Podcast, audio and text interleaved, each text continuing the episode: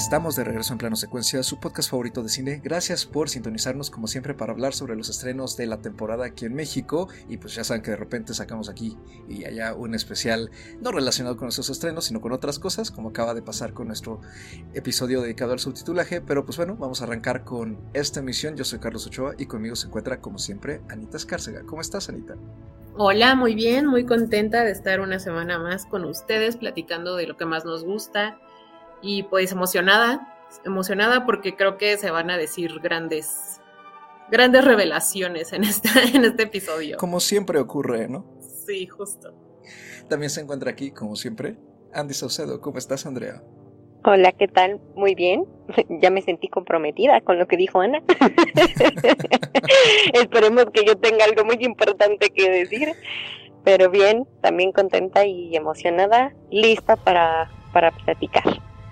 Y antes de empezar la discusión, por supuesto, cuando tenemos una personita invitada, también siempre la presentamos con el lugar de honor. Y en este caso, me da mucho gusto que le demos la bienvenida aquí a Plano Secuencia a Carolina Caballero. ¿Cómo estás, Carito? Hola, muy, muy bien. Muchas gracias por la invitación. Estoy contenta y emocionada. Qué bueno, qué bueno, gracias aquí por unirte al panel para hablar sobre esta película, pero pues antes de arrancar con esa también, pues cuéntanos tantito de tu relación con el cine, porque eres historiadora, pero además has tomado muchos cursos, ¿no? De, de cine también y en general, ¿qué te llama? ¿Qué te, ¿Por qué te gusta tanto este arte? Pues, como dijo Carlos, yo soy historiadora, pero eh, mi enfoque en la historia pues empezó en historia del cine. Eh, ya después me decanté como por historia del arte e historia contemporánea, pero bueno, ahí se mezcla todo y este y la verdad es que mi pasión por el cine empezó desde muy muy muy pequeña y bueno, ahorita soy cinéfila y, y bueno, ahorita no me dedico tanto a esto como quisiera, pero pero sí, sí, desde muy chiquito em, empecé. Pues es que aquí solamente hay pasión, ¿no? Yo creo que aquí en este panel siempre la, pasión por el cine ha estado desde nuestras edades más tempranas. Y pues creo que justamente eso se acomoda mucho con este director, ¿no? Con David Cronenberg, que es un director que creo que aquí en este panel a nuestra generación nos tocó ya disfrutarlo, a lo mejor este, en su etapa un poco poquito más madura, pero pues, a lo mejor son películas a las que nos acercamos de muy jóvenes, sobre todo cuando se trata de películas que se volvieron de culto, y justamente vamos a hablar de lo más nuevo de Cronenberg, que es Crímenes del Futuro, Crimes of the Future, esta producción de 2022 que se acaba de estrenar a finales de julio en la plataforma Movie, al menos aquí en Latinoamérica, también tiene algunas exhibiciones en sala en algunos cines como la Cineteca Nacional y pues Cronenberg está caracterizadísimo por ser uno de los pioneros del body horror, ¿no? Además de haber incursionado muchísimo en la ciencia ficción y en el horror, sobre todo durante los años 80 y en el thriller psicológico, y que nos ha dado cosas como una historia de violencia, Videódromo, Scanners, La Mosca, ¿no? The Fly, uno de sus clásicos. Regresa, después de varios años de ausencia, con esta nueva producción, que además está escrita por él mismo y protagonizada por Viggo Mortensen, Lea Seydoux, Kristen Stewart, Don McKellar y Scott Speedman, entre otras personas. Y pues ya para arrancar, eh, Carito, tú tienes aquí la batuta de honor. Cuéntanos brevemente, por favor, de qué trata Crímenes del Futuro. Bueno, esa es una pregunta ah, un poco difícil porque tiene muchos temas, ¿no? Pero básicamente la premisa principal es el artista, los artistas del performance, Saul Tenser, que es Vigo Mortensen, y Caprice, que es la colaboradora de, de Saúl Tenser, que es Lia Sidu. Eh, ellos se encargan de realizar eh, en vivo eh, performances en los que extirpan nuevos órganos que van creciendo dentro del interior de Saúl. Y bueno, eso por un lado, ¿no? Pero por el otro vamos viendo que pues todos los problemas políticos y detectivescos que entran en esta premisa como lo es eh, un asesinato, en el cual eh, pues tienen que ver un grupo de, eh, le llaman de, de comedores sintéticos, en los que pues interviene el asesinato de un niño. Como ya lo dije, pero todo tiene como, todo se mezcla, ¿no? Es como evolución humana, tecnología, futuro y pues esta pérdida del, del dolor humano, cómo evolucionamos y cómo el umbral del dolor se pierde. Que además creo que ahorita que mencionas futurista, nunca especifican ni dónde ni cuándo, ¿verdad? Es solamente como un futuro semidistópico distante. Es correcto, nunca, nunca te especifican. Si no, no se establecen geográfica ni temporal ni espacialmente. Y pues ya que tenemos con eso eh, la sinopsis, Andy, arrancas tú. ¿Qué te pareció de entrada Crímenes del Futuro? ¿Te gustó? Wow. no sé bien eh, todavía, o sea, tengo un buen rato procesando la película y no sabría yo decir si me gustó o no me gustó. Creo que estoy en un punto en donde entiendo que hay cosas muy interesantes dentro de, hay ideas, hay un planteamiento, no hay un estilo también eh, de Cronenberg, pero todavía no termino como de, entender y de hilar muchas cosas como para decir que me gustó o que disfruté justamente la, experiencia. Creo que es algo que, que, es característico del cine de Cronenberg, que tiene como dos extremos, ¿no? O te gusta mucho o no te gusta, o lo entiendes o no lo entiendes y no sé en qué punto me, encuentro, porque siento que sí entendí cosas, pero a la vez me siento un poco perdida, ¿no? Entonces es, es, es un poco raro. Lo que sí puedo decir es que hay partes y en esencia, eh, como se mencionaba, ¿no? La premisa, hay cosas que me, que me gustan mucho, detalles en, cierto sentido o ciertas, em, se puede decir, menciones o cómo se abordan ciertos temas me gusta, pero sí tengo un conflicto, a lo mejor es con el cine de Cronenberg, ¿no? soy, soy una de esas, pero todo, pues todo a ver de lo que platiquemos ahorita, veremos. Anita, ¿a ti qué te pareció la película? Pues yo estoy un poco igual, estoy un poco en medio. Eh, hay muchas cosas de la película que disfruté bastante y con disfrutar no quiero decir que, uy, cómo lo gocé, ¿no? Pero vaya, o sea, me gusta el cine de Cronenberg, entonces hay muchas cosas de la película que son muy identificables, que tienen todo el sello de Cronenberg, como es, bueno, lo principal, la estética misma de, su película, ¿no? O sea, los efectos especiales y todos los props y todo lo que, lo que conlleva, pues lo que se conoce como este movimiento de la nueva carne, ¿no? Entonces, eso es algo que, me gustó mucho verlo en la película porque lo explota bastante. Tiene pues otras cosas, ¿no? Que pertenecen, otros elementos que pertenecen a la firma de Cronenberg, como son las actuaciones o incluso sus actores. Pero hay un algo que no me gustó y lo malo es que es un algo bastante grande. y es que su guion me parece que queda un poco corto. ¿A qué me refiero? La película, como, ya bien dijo Caro, plantea muchas cosas muy interesantes y muy densas. Las ideas están ahí y son muy buenas ideas, pero me pareció que algo le faltó a la hora del delivery, que como que a, a mi percepción quedó corto. O sea, como que lanzó la idea y ya no la terminó. Y eso es como algo que me dejó ahí la espinita y eso es lo que me ha estado haciendo mucho ruido. Y esa es la razón por la cual yo digo que mm, no, no me gustó tanto la película. Y bueno, pensando un poco en esto, creo que el elemento principal tiene que ver con que él mismo es el escritor, ¿no? El escritor de la, de la película. Y llegué a la conclusión de que las, las películas que más me gustan de Cronenberg son las películas que él dirigió, pero que no escribió. Como por ejemplo The Fly, eh, como por ejemplo Naked Lunch, que son películas dirigidas por él, pero no escritas por él. Y creo que ahí es en donde encuentro yo esa espinita, que es que me gusta Cronenberg director, pero no me gusta Cronenberg escritor. Carito, ¿a ti qué te pareció la película? La verdad, a mí no me encanta la ciencia ficción, no soy muy fan, pero esta película sí me gustó bastante.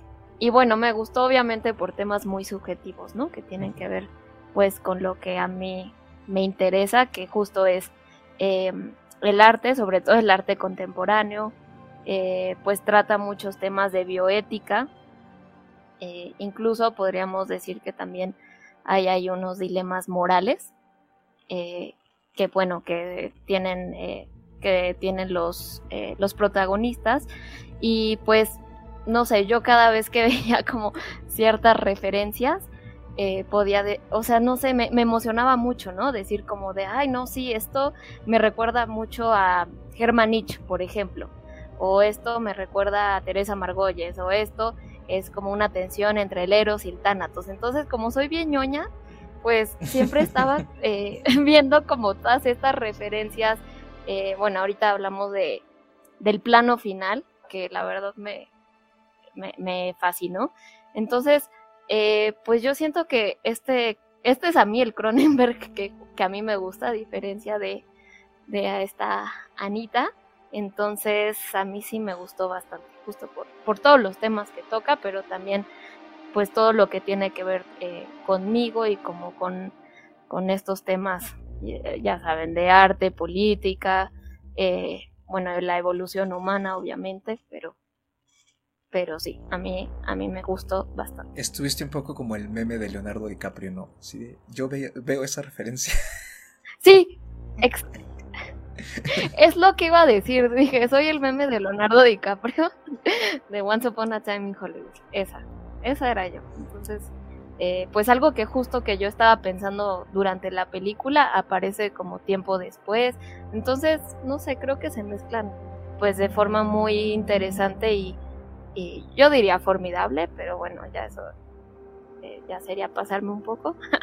este, todos pla muchos planteamientos teóricos y este, bueno, que estamos, eh, que, que, yo he estudiado, ¿no? En, en, estos campos, en arte, en política, en bioética, etcétera. Entonces, sí, sí me gustó. Yo estoy como tú, Ana, porque siento que justo, o sea, para mí algo le falta a la película. La sentí un poquito desangelada, sobre todo como a mitad del metraje pero me gusta mucho la palabra que tú acabas de usar, Caro, que es eh, planteamientos, porque creo que el planteamiento es buenísimo. Me gusta la ambientación, me gusta la cinematografía, me gusta también incluso el trazo de los actores y cómo están dirigidos. También las actuaciones me gustan mucho en general. El acento extraño de Kristen Stewart me deja un poquito confundido, pero me gusta también lo que ella hace con su personaje. Porque efectivamente eh, Caprice la escribe como alguien creepy. Y sí, justamente me pareció algo creepy. Pero creo que sí hay muchos planteamientos eh, temáticos muy padres y que pues siguen claramente muchas de las inquietudes que Cronenberg ha explorado en otras películas. Sobre todo las que tienen que ver, como ya bien dijo Caro, también con lo biológico, ¿no? con los cambios y con la exploración del cuerpo. Y me gusta que aquí pone mucho esta dicotomía como entre el aceptar el cambio, pero al mismo tiempo la resistencia que también ponemos como sociedad y como personas a ese cambio, ¿no? Y en este caso a la evolución humana, por lo visto, ¿no? Y de cómo pues habría que controlarla en ese sentido, ¿no? También esa insistencia en controlarlo todo, ya sea para evitar eh, incluso la muerte, ¿no? Como es en el caso de, de esta relación que tienen Caprice y Saul, que ella lo justifica con que quitarle los órganos es para que él no desarrolle a lo mejor algo que lo haga morirse, o al mismo tiempo también para detener pues otras posibilidades ¿no? del cuerpo que no se conocen, pero justamente ese desconocimiento pues, causa temor. Claramente son temas que se tocan mucho en la ciencia ficción también, ¿no? Esta reticencia ante la incertidumbre. Y creo que en general el envoltorio que nos presenta toda la película funciona bien, ¿no? La ambientación, incluso a pesar de que, como ya dijimos, no, no está específicamente dirigida a ningún tiempo, espacio o lugar, creo que funciona. Y tiene un diseño de producción como muy modesto. La película contó, según me acuerdo que leí, con unos 35 millones de presupuesto. Y sí se nota que no había como mucho más como para exponernos realmente así un mundo elaboradísimo pero creo que también se nutre bien de él. Y sí creo que de repente se siente un poco pequeña en ese sentido, ¿no? Se repiten mucho los sets, por ejemplo, hay mucha filmación en interiores, pero creo que en ese sentido, pues responde muy bien a todo lo que plantea. Mi problema, como tú dices, Ana, también es que siento que, se queda corta, ¿no? Creo que eh, plantea ciertas cosas que podrían tener implicaciones que se podrían explorar aún más visualmente, o los personajes lidiar con ellas de otras formas, y pues por algún motivo el guion como que se echa para atrás o más bien como que ahí lo deja. Yo me da mucho más esa sensación de que lo deja ahí, ¿no? Como, como que siembra la semilla y a lo mejor ya si la agarras y conecta contigo como lo ha hecho en tu caso, Caro, pues la película ha funcionado mejor, ¿no? Pero quizá no, no, no funcione así siempre, entonces deja esa como pequeña frustración para mí. Y sobre todo porque sí creo que hay algunas cosas que no, no me aportaron mucho o quizá no entendí bien cuál era su, su, punto de estar ahí, pero en general creo que pues es una buena pieza de ciencia ficción y además me gusta que pues no se adecua a lo que en general vemos en este género eh, en términos comerciales, sino que sigue mucho la línea de Cronenberg. Me parecería que sí es menos provocadora de lo que uno esperaría de él, pero creo que es más reposada y eso obedece también pues a la evolución que él ha tenido como director y también a la etapa en la que se encuentra ya ahorita en su carrera, ¿no? que es una etapa muchísimo más madura. Mencionas dos cosas interesantes que yo también sentí y que comparto y es que yo empecé la película muy interesada y a la mitad me tuve que detener justamente poner este en este en este caso ponerme en pausa yo y entender qué me estaba pasando, ¿no? Porque sentía que yo no avanzaba como estaba avanzando la película. Entonces, me estaban gustando mucho los temas de, de, inicio, ¿no? Como es este planteamiento distópico, lo que ya mencionabas, la otra, el otro punto, ¿no? El tema de, de la ciencia ficción no convencional, no tradicional, no comercial, y que cómo está planteado, ¿no? Con, con tan pocos recursos, pero como al final el fondo, ¿no? Eh, en este caso es lo más importante. Me, me, gustaba mucho justo el concepto, cómo estábamos eh, llevando, ¿no? Toda la arte de el, bueno, lo que llaman body horror, ¿no? Y muchos de estos eh, dilemas morales, ¿no? Que, que ya mencionaba eh, Caro. Entonces yo justo a la mitad tuve como que detenerme, eh, pensar, procesar, me sentí distante y tuve que retomar justamente la parte de las ideas y de los dilemas morales y todo lo que había en el, en el trasfondo como para poder sentir, ¿no? Que, que estaba yo siguiendo la historia. Y sí, al final, o sea, la seguí, pero siento que sí me quedé lejos, ¿no? Entonces, no sé, hay, hay cosas con las que no terminé por conectar, aunque sí aprecio mucho de, pues, de todo lo que se, se ha mencionado a favor justamente de la película. Creo que mi problema sigue siendo que llegué a la mitad y, y sentí que no, que no seguía, ¿no? Que, que no estaba siguiendo, que, que, estaba yo lejos de lo que, de lo que estaba sucediendo. Entonces, creo que, que es parte de mi pero con la película. Puede ser, como lo menciona Anita, algo tema de guion, pero no sé, o sea, no sé si para mí el tema fue, fue el guion, la verdad. Creo que sí hay ideas que no se desarrollan por completo y que podrían tener otro impacto, pero no sé si es más bien como el trato del personaje en sí, que siento que que al final los pone en una posición en donde no siento que vayan de un punto a otro, sino como que se encuentran en el mismo punto y de ahí no pasan. No sé, a lo mejor es mi percepción, pero me costó, probablemente lo que me haya costado seguir más es a los personajes en sí que a la historia. Bueno, justo lo que, algo que dijo Andy, que a mí eh, ahorita me resonó mucho, es esta parte, bueno, y también tú, Carlos, es la parte de provocar. Porque, eh, bueno, tú ves eh, la historia del arte contemporáneo y pues hay cada vez se intenta provocar y provocar más, ¿no? Hay, o sea, hay un interés muy latente en el arte por provocar. Y entre más provocador, obviamente hay más impacto, que también fue una palabra ahí que, que surgió. Eh, pero bueno, yo, o sea, yo me pongo a pensar en, en el cine de Cronenberg, ¿no? Específicamente en esta película.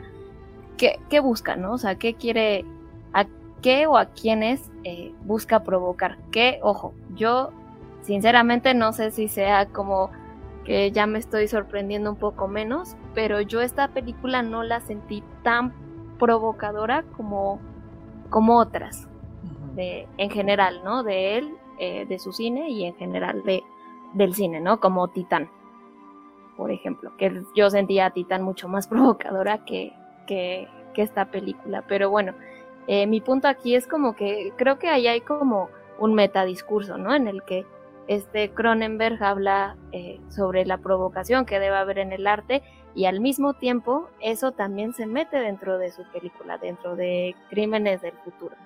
Es decir, eh, siento que hay como un símil en tanto en el, eh, en el discurso de la película como fuera de ella. Entonces a mí eso es una de las cosas que a mí me, me llaman la atención y que, bueno, están hablando también de, de la parte del guion, que también podría ser ahí como un símil en el que yo, yo considero que este Cronenberg tiene una línea muy importante, ¿no? Que, que es la que dice eh, Capriz, ¿no? Que el, fin de, pues, del arte es como crear significado a partir del vacío. Entonces, digo, ya esto es un poco de braille mío, pero yo, yo sí creo que pues ahí Cronenberg como obviamente quiso como meter todas las ideas de este Cronenberg maduro que ya tiene como digamos ya tiene un proceso evolutivo él mismo como cineasta y evolutivo no quiere decir mejor, ¿no? O sea, que cada vez está siendo más fino, sino simplemente es un Cronenberg distinto del que era hace algunas décadas, entonces eh, pues yo creo que sí quiso meter como ideas muy, muy propias dentro de una historia que tuviera que ver justo con tecnología, con evolución, con arte. Entonces a mí como que estas ideas me, me parecen como bastante, bastante interesantes, ¿no? Y creo que se puede desmenuzar mucho de ahí, pero bueno, esto, como les digo, es un poco un debraye mío. Sí, justo a mí ese esas ideas, esos planteamientos de Cronenberg fueron justo lo que a mí me gustó de la película, ¿no? O sea, esta parte que, les mencionaba que hubo cosas que me gustaron bastante y hubo una que no, justo de las que sí me gustaron es que justamente él plantea todas estas, pues, comentarios, ideas, preceptos sobre lo que significa el arte y su visión particular del arte también, ¿no? Que además es algo que ha sido incluso estudiado durante muchos años, ¿no? O sea, la visión del arte de Cronenberg, ¿no? La corporalidad, el, el cuerpo como objeto, el, el cuerpo como arte, el, cuerpo como concepto. Y eso fue lo que a mí más me gustó de la película, definitivamente. Creo que a eso me refiero cuando digo que ese tipo de cosas las lanza ¿no? O sea, te las presenta, te dice, aquí está esto, pero a mí lo que me parece es que le faltó quizás desarrollarlo un poco más, no sé si hubiera ayudado a hacerlo más largo, ¿no? A lo mejor con más metraje, no sé, o sea, de verdad no sé, porque pues vaya, yo no soy cineasta, ¿no? O sea, no, no sabría yo decirle a Cronenberg cómo mejorar su guion, pero sí sentí justo lo que, lo que dices, Carlos, ¿no? O sea, te presenta las ideas y ahí las deja. Ahora, puede ser que sea algo que él hizo a propósito, puede ser que él haya pensado, les voy a dejar esta idea aquí y ustedes interpretenle, ustedes piénsenle y ustedes asuman lo que quieran, ¿no? Puede ser. Pero creo que a mí me hubiera gustado más saber su conclusión, ¿no? O sea, cuál es su desarrollo y su conclusión de, esos temas que puso sobre la mesa, que además son muchísimos, ¿no? O sea, no es nada más lo del arte y lo de su visión al respecto, sino pues como ya mencionamos, ¿no? O sea, todo lo que tiene que ver con la moralidad incluso, ¿no? Entonces, pues, o sea, definitivamente la película me dejó pensando mucho, porque sí, en efecto, todas esas ideas, pues las vi, las entendí, sé que están ahí, pero a mí sí me hubiera gustado que se exploraran un poquito más al menos. ¿Qué fue lo que te gustó de la moralidad? Porque lo han sacado las tres particularmente.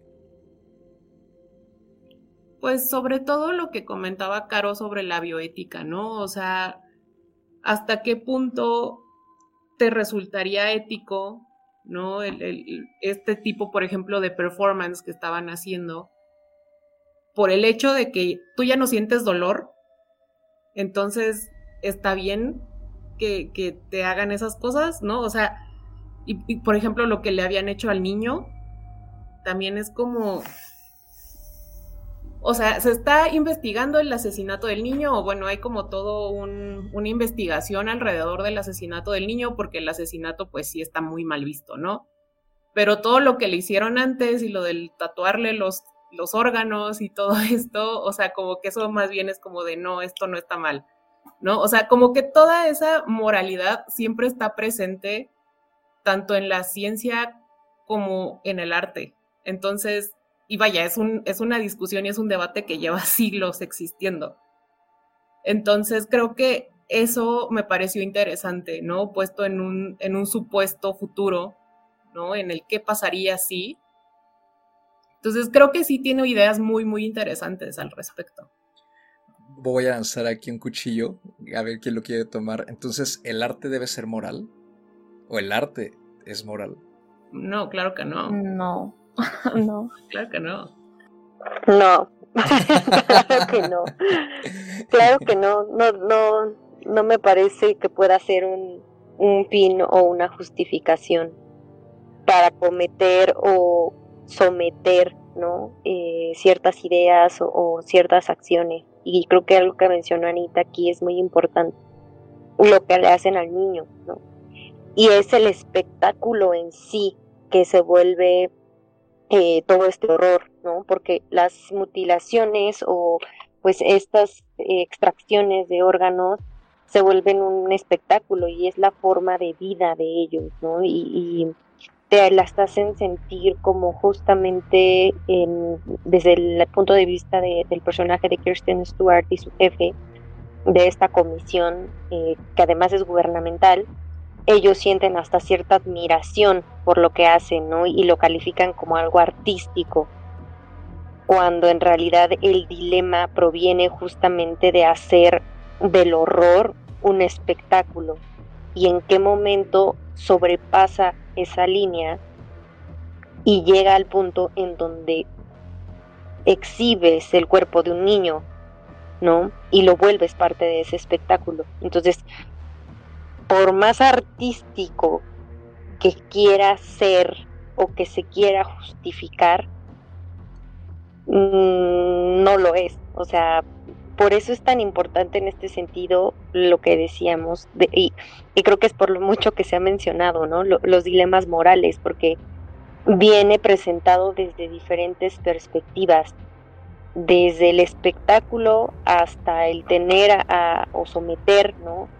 Eh, el cuerpo de, un niño, el cómo, eh, pues de una u otra forma, se juega con con este eh, sentimiento de insatisfacción que se tiene que cubrir, ¿no? Con atención, con ser el centro de atención y con ponerte en un plan em, tal cual, ¿no? Como si no te importara, como de verdad, pues no, no, al momento de que ya no siento, al momento de que, que, que no existe para mí el dolor, pierdo ¿no? mucha de esa humanidad que caracteriza o, que caracteriza justamente eh, a, nuestra especie y eso hace que, justamente se pongan en la mesa los valores y, la moralidad y la ética y todo lo que hemos mencionado entonces pues esa es la parte central y para mí es la parte más fuerte y con más peso que hay en la película me gusta eso que dices de que el dolor nos hace humanos y que justamente al perderlo nos deshumaniza. Porque además también pareciera ser que. Bueno, aquí ya salieron más cosas, ¿no? Este. Me dio a mí la impresión que también con esta pérdida de dolor también había una pérdida como de la inhibición, por ejemplo, ¿no?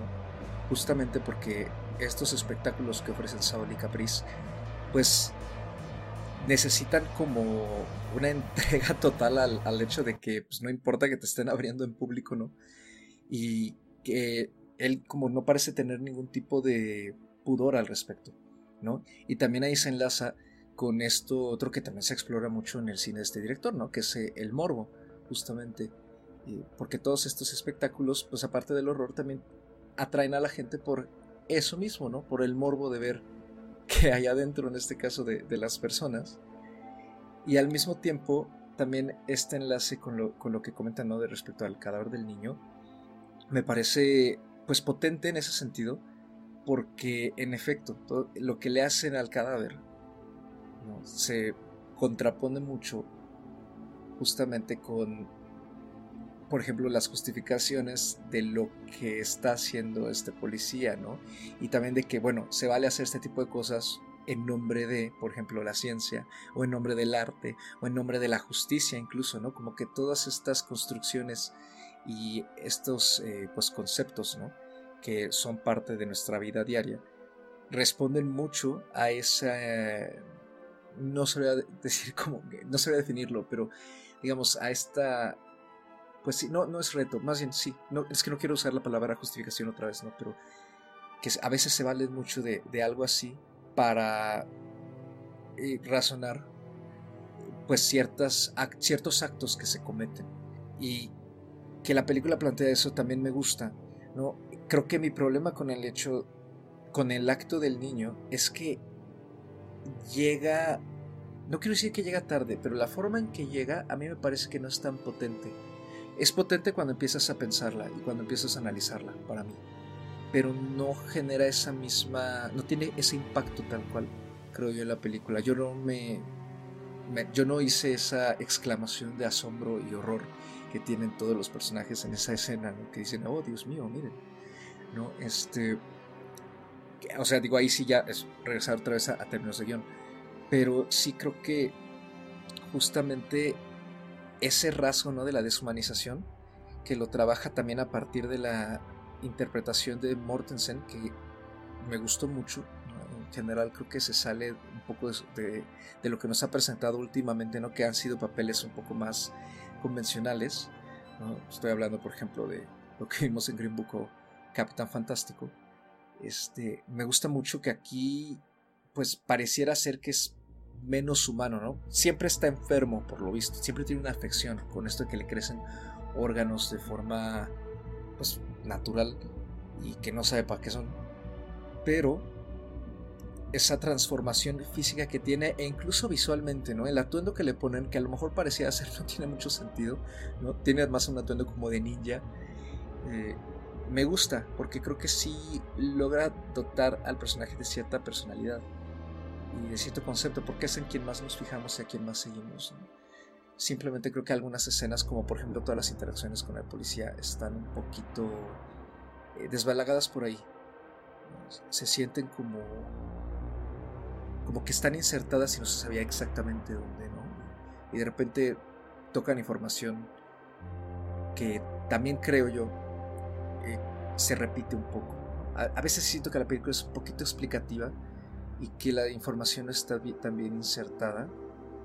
Pero sí, concuerdo con, lo que plantean ustedes sobre, sobre lo moral. Y, bueno, y añado eso que ya, que ya comentemos sobre el morbo y, y el espectáculo a partir de lo visceral. Justamente este tema de la autopsia, bueno, yo, yo creo que aquí Cronenberg sí lanza eh, una declaración, ¿no? O sea, es es ético que sin el consentimiento del, en este caso del muerto, que es el niño, se pueda realizar esto en nombre del arte.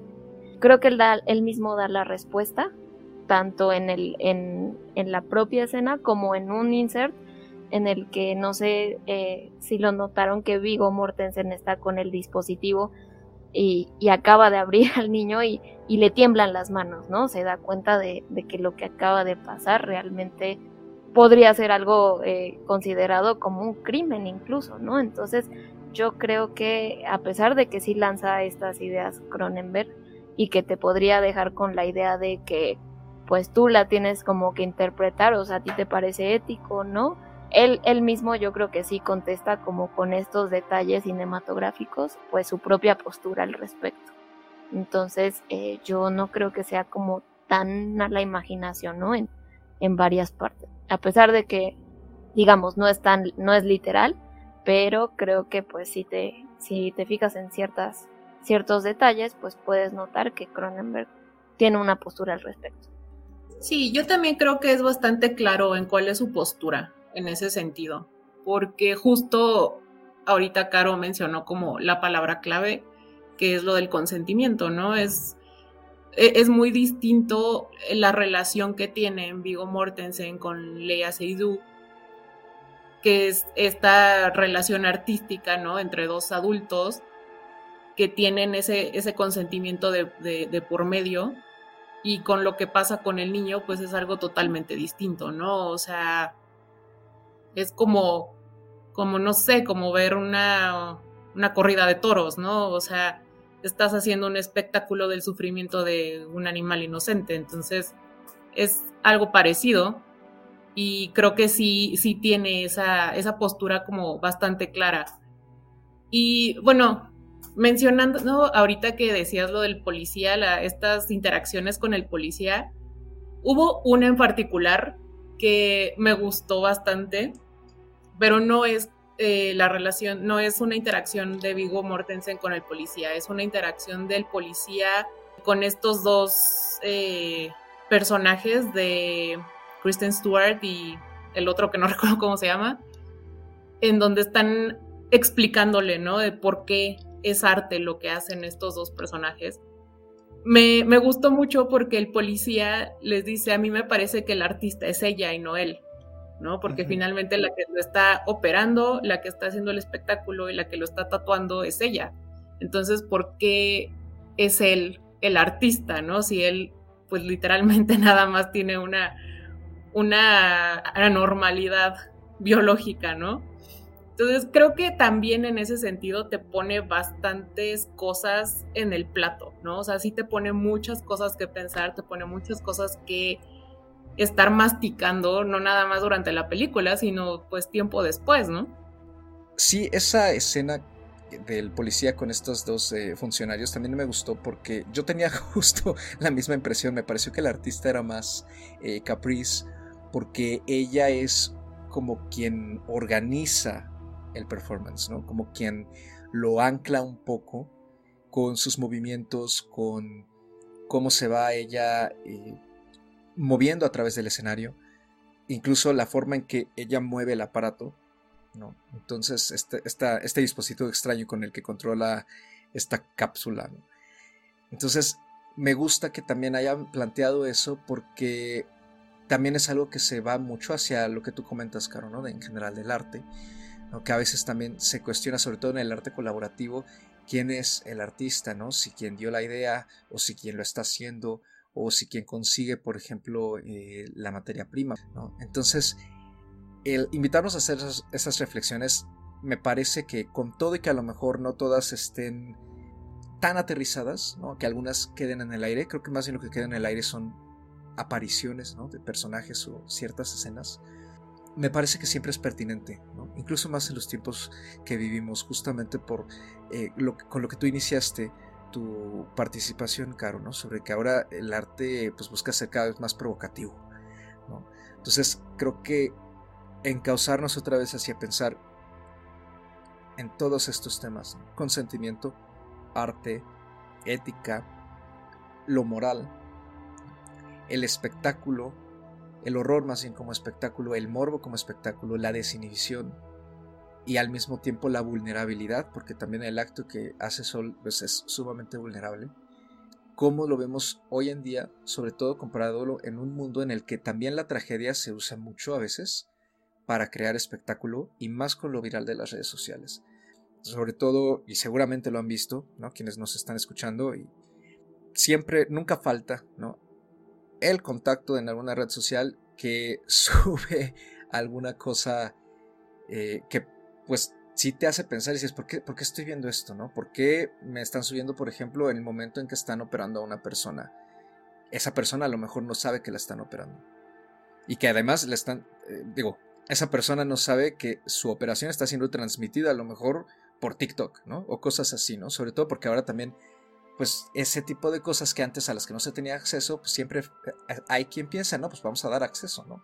Entonces se puede crear a lo mejor de forma informativa, pero siempre termina a veces en una especie de espectáculo morboso. Y creo que es un poquito lo que hace Cronenberg aquí es lanzar ese pensamiento de qué podría pasar en un futuro, sobre todo si tomamos en cuenta este tipo de cosas, ¿no? Como los cambios evolutivos en los seres humanos, en que este tipo de condiciones llamen mucho la atención y, puedan incluso hasta monetizarse o crearse ciertos morbos, ¿no? A partir de ellas, como lo plantea él también creo yo en esta secuencia de este bailarín que está lleno de orejas. Yo lo que veo y que es otra parte que a mí me, me gusta de, de la película, justamente es lo que estás mencionando ahorita esta visión de que a pesar de que estamos en el futuro, ¿no? Eh, al momento de, instalarnos en, la película, se liga mucho con el presente. Y aunque pareciera eh, distópico, de ciencia ficción, en realidad sí tiene que ver mucho en cómo estamos la humanidad en este momento, ¿no? Sí se plantea cosas como lo que acabas de mencionar esta forma tan viral en la que se están haciendo muchas publicaciones que tienen o que apuntan justamente al morbo, en donde uno justamente se empieza a cuestionar en qué pasa por la cabeza de la gente al momento de generar ese tipo de, de publicaciones, ¿no? Y otra cosa que a mí me llama mucho la atención es justamente la parte del dolor, ¿no? La parte de eh, ellos generar o tener esta poca sensación de, o, nula sensación del dolor y recurrir a esta eh, extirpación de órganos, no solo como un espectáculo, sino también como una forma de encontrar placer o de sentir algo, ¿no? Y creo que tiene mucho que ver con muchos eh, conductas, trastornos que hay justamente eh, pues no es solo de hoy en día, han existido durante mucho tiempo, pero que han tenido justamente una mayor visibilidad en los últimos años, ¿no? Con, con, esta forma de que la gente está acudiendo un poco más, al menos la gente que yo conozco, a terapias, a, platicar o a abordar eh, ciertas afecciones, ¿no? tanto psicológicas como psiquiátricas, pero creo que a mí me recuerda mucho esta parte, sobre todo a las personas que tienen justo el tema del cutting, ¿no? Que, que, puede ser por diversos motivos, no solamente para tener la sensación de sentir algo, ¿no? Ahí justamente hay un análisis psicológico de fondo, y también al término de las sustancias, ¿no? Hay muchas personas que quieren eh, marihuana otro tipo de, drogas, ¿no? Alcohol, para justamente sentir, ¿no? O, tener una sensación de algo, de, vida, o huir de algo en la vida, ¿no? Creo que justamente esa parte de la película me, me hizo pensar mucho en varias de estas situaciones a las que nos enfrentamos día a día y que vemos a personas en nuestro día a día tratando de sentir, ¿no? Tratando de vivir, tratando de, de entenderse como humanos y buscando formas distintas, ¿no? O, escapes distintos. Eso, esa parte eh, en, en, particular me, me, gustó mucho, me llamó la atención. No sé si solo es como mi, mi interpretación de, pero creo que justo ahí aborda esos dos puntos, ¿no? El tema de, lo morboso, de, la exhibición, del ser el, centro de atención, ya lo decía yo, ¿no? Eh, esto que comentaba Carlos de ser viral, y la otra parte, ¿no? De nosotros como humanos tratando de, de buscarle incluso sentido a nuestra propia existencia. Son dos elementos que que yo rescaté que me gustaron mucho y que son de esas cosas que, que yo quería al menos entender un poco más, ¿no? Y, a lo mejor justo se quedan un poco, no creo que se queden sin desarrollar, creo que sí están ahí desarrolladas, pero les digo, a lo mejor mi tema tendría que ver un poco más en, en cómo están llevados los personajes. Pues yo estoy bastante, bastante de acuerdo con Andy, porque, y con Carlos, con todos, en esta, en esta plática, porque sí, es justamente como ese símil que estamos viendo en el presente, ¿no? O sea, em, el morbo de las redes sociales, ¿no? Y entre, entre más tengas un contenido como provocador, que eh, hay gente que lo considera incluso chistoso o que eh, te va a llegar, ¿no? Como al corazón, como por ejemplo estos, estos médicos que exponen a sus pacientes o que hacen TikToks, ¿no? De eh, de que se les acaba de morir un paciente y ellos están devastados. Creo que es, es ese símil que, que, comenta, que comentan, que yo veo entre pues la realidad y, y la película. Sin embargo, pues me quedé pensando como en otros temas, ¿no? En el tema, por ejemplo, del, del contacto, que pues estas extirpaciones ya son a través de una máquina y, y cómo esa, esa evolución y esa tecnología y esa especie de simbiosis entre humano y máquina es la que pues está llevando justamente a la deshumanización del ser humano. Incluso esta parte donde sale eh, esta Kristen Stewart con Vigo Mortensen, eh, pues es muy significativa, ¿no? En la que ella busca el contacto y él cada vez se aleja y pues es como una un recorrido no de, de la cámara y de los movimientos de cómo ella lo empuja hacia el contacto hasta que él dice perdóname pues no no soy bueno ¿no? en esto del, del antiguo sexo entonces pues también todos estos puntos como del o sea la deshumanización se da como en todos los niveles no en en el nivel del morbo en el nivel del contacto físico en, el, en los cambios, ¿no? De, de la cirugía, es el, el, nuevo sexo, entonces creo que también ahí hay un planteamiento cinema, bueno, planteamiento eh, pues general interesante, pero llevado a cabo por Cronenberg eh, también de, de, una forma muy peculiar cinematográficamente. Y hay el último tema, eh, bueno, que a mí me saltó, fue el de el artista, ¿no? ¿Quién, quién realmente es el artista? Que pues ya sí, ya es un debate que ya lleva muchísimo tiempo y ahorita pues desafortunadamente pues se ha entendido que el artista es quien lleva el nombre, ¿no? Quien lleva la idea o el concepto. Por ejemplo, todo mundo eh, pues reconoce a Saúl, ¿no? Es como, ah, tú eres Saúl Tenser, ¿no? Porque al final pues ya es como una marca, ya es como trademark. Entonces, como si dijeras, no sé, Warhol, ¿no? O Basquiat o pues cualquier artista contemporáneo.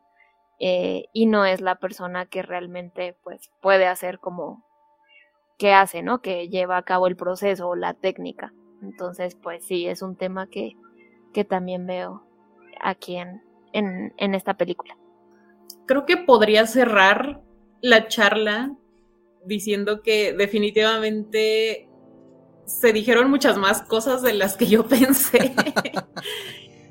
o sea, es que yo, de verdad, yo llegué al podcast un poco igual que Andy, como sin saber exactamente qué se iba a decir o qué íbamos a decir de la película, porque justo yo tenía como todas estas ideas, ¿no? Como un poco revueltas en la cabeza, pero no nada más eso, ¿no? Sino lo que les mencionaba en un principio, que me parecía que se me había quedado corta en, en, ciertos sentidos, pero la verdad es que la charla me amplió bastante mi visionado y me sirvió para cambiar mi perspectiva de la película.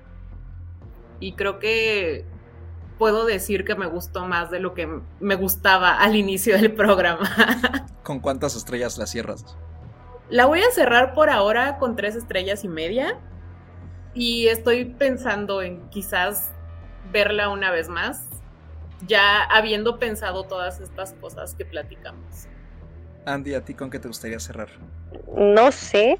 A mí sí, claramente me, me ayudan mucho las charlas, ¿no? Como Anita, como para eh, tener otra perspectiva, entender a lo mejor cosas que yo no estoy viendo o que no estoy analizando de forma, no quiero decir correcta, no es que exista una forma correcta, pero quizá no es eh, pues una perspectiva amplia, ¿no? Entonces, eh, me costó, sí, lo, lo, mencioné. Creo que muchas, de como dice Anita, se dijeron más cosas de las que, se, al menos yo también creía que, se podían decir y creo que todavía hay cosas que se podrían decir. Es un trabajo, eh, no es tan fácil, ¿no? Sobre todo para aquellos que, que se quedaron mucho más cercanos a la última, o la, pues, la última etapa de, de Cronenberg, ¿no? Que pues su cine se aleja justamente de, de estos escenarios distópicos, ¿no? Pero aún así, considerando toda la resonancia que ha tenido la película, eh, pues la fuerza que, que, adquirió, ¿no? Después de su exhibición y lo que se está platicando sobre ella, ¿no? Hay extremos, los que les gusta mucho, los que no les gusta casi nada, los que tenemos nuestras reservas, y creo que al menos a mí, bueno, ya con la plática hay cosas que me quedan mucho más claras, que entiendo mejor, que me hacen sentir que, bueno, sí, a lo mejor yo estuve distante, pero sí supe ver varios de los temas. ya mencionaba yo que hay cosas, al menos dos o tres aspectos que me gustan mucho de la película y que se abordan. Y algo que yo sé eh, bueno, al menos que yo le admiro mucho al, cine de, de, Cronenberg, tanto pues esto que nos entrega ahora como en sus primeros trabajos, que son estos, estas películas que mencionaba Carlos, que se volvieron cine de culto, es la capacidad que ha tenido este hombre para crear mundos nuevos, sí distópicos, pero que se sienten muy tangibles, ¿no? Que, que, no se sienten em, fuera de ¿no? Lo que decíamos, si bien son escenarios futuristas, al final se sienten tan reales por lo actual que pueden sentirse también los temas, ¿no? Entonces yo como Anita voy a cerrar con tres estrellas y media. Eh, no sé si la vería otra vez ahorita. Lo intenté, o sea, me pensé que, podía llegarla a ver otra segunda vez antes de, venir a la charla la verdad es que lo pensé bastante, no me decidí y creo que más bien lo dejaría para fin de año y justamente revisar qué tanto podría subir en cuanto a mi o sea, en cuanto a mi ranking personal del año, ¿no? Pero por lo pronto no es que se pueda recomendar para todas las personas, pero si le quieren dar justamente una oportunidad después de todo lo que se ha platicado y los temas que se han abordado, justamente ayuda mucho es tener este primer acercamiento en la charla y después llegar con estos temas a ver la película y ver si así funciona, ¿no? De, de una mejor forma el entender de qué nos está hablando Cronenberg en Crímenes del Futuro. Carito, ¿tú con cuántas estrellas cerrarías de, de cinco? Yo cierro con cuatro estrellas. Creo que es una película en general como como ya mencionamos, que tiene muchísimo de dónde, de dónde analizar y desmenuzar. Y bueno, yo estoy muy contenta de que le van a dar una segunda oportunidad eh, a la película porque creo que, yo sí creo que vale la pena, o sea, no solo en, en términos temáticos, ¿no? Sino cinematográficos y llamémosle estilísticos este, que bueno, quizás no aborde mucho en, esta plática, pero creo que vale muchísimo la pena. Y yo cierro con, con esas cuatro estrellas. Yo también me quedo de momento con tres estrellas y media. Sí la volvería a ver. Creo que tendría que dejarla reposar un rato, así quizá en medio año. Pero me parece también un trabajo sumamente interesante y creo que vale la pena explorarla porque también creo que para quien no se ha acercado tanto al cine Cronenberg, es una buena opción para hacerlo, sobre todo para el cine que él ha manejado que se va mucho más hacia la ciencia ficción, porque justamente, pues al estar más reposado, creo que es un poco más accesible. ¿No? Entonces, eh, digo, habrá quien le funcione empezar de lo accesible hacia lo menos accesible, habrá quien no, ¿no? Este, pero me parece una buena propuesta además de ciencia ficción en general me recuerda a otras cosas que también ya se han charlado en este programa y que se han salido un poco más del molde, como High Life, por ejemplo, en su momento. Y pues cierro con tres y media. En general concuerdo con todo lo que se dice, se dijo aquí en esta charla. Y pues con eso termina esta breve discusión sobre Crimes of the Future, Crímenes del Futuro, que como dijimos al inicio de este programa, se encuentra disponible en la plataforma Movie. Ya saben, hay promociones de 7, 30 días gratis. Agarren alguna de las tantas que circulan por ahí y pueden disfrutar de este largometraje exclusivo ahí si es que ya no lo alcanzan en cartelera que en algunos lugares pues sí va a continuar están en salas y pues ya nada más nos queda despedirnos, pero antes, como siempre, la recomendación del día, que en este caso le toca a nuestra invitada de honor. Carito, ¿qué película o serie incluso? Hay quien ha recomendado series últimamente. Este, ¿Te gustaría recomendar a quienes nos escuchan? Yo recomiendo para esta ocasión una película que se llama La Negra de.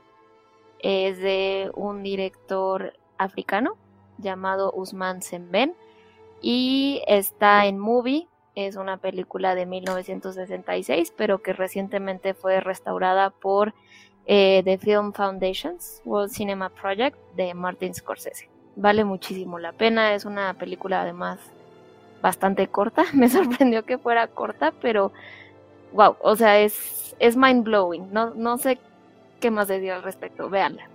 Así es, esa película tiene poquito que la subieron ahí a Movie y tengo entendido que es una de las primeras producciones africanas en general o algo así. Entonces, pues es, como súper pionera, ¿no? En ese sentido. Sí, de hecho es considerada la pionera del cine africano. No, no, no quiero decir más, pero sí, sí me sorprendió bastante. Ah, ok, va. el suspenso está ahí para que la consultemos todos en algún momento. Y pues ya con eso, nada más, eh, ¿dónde nos pueden encontrar? Andy, ¿dónde te pueden encontrar nuestros escuchas, por favor? A mí me pueden encontrar en Twitter o Instagram como arroba Andrea Ahí me encuentro compartiendo eh, o retuiteando también eh, información sobre cine, sobre música, sobre gatitos. Y ya saben que ahí nos pueden hacer llegar sus comentarios y también pues sus opiniones respecto a los temas y películas que aquí platicamos. Anita, ¿a ti dónde te podemos encontrar? A mí me pueden encontrar en Twitter o en Instagram como arroba animalceluloide. Ya saben, yo no tengo nada más que hacer. Ahí me encuentran en cualquier momento. Perfecto. Carito, a ti dónde te podemos encontrar y pues te agradecemos muchísimo haber participado en este panel de plano secuencia. Esperemos que no sea la última vez que te tengamos por aquí.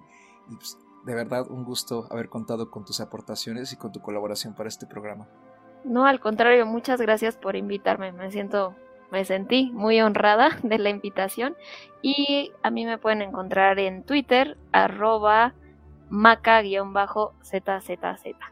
Y a mí me pueden encontrar en Twitter como arroba Mr. Carlos Ochoa, MR Carlos, un 8 en dígito y una A minúscula.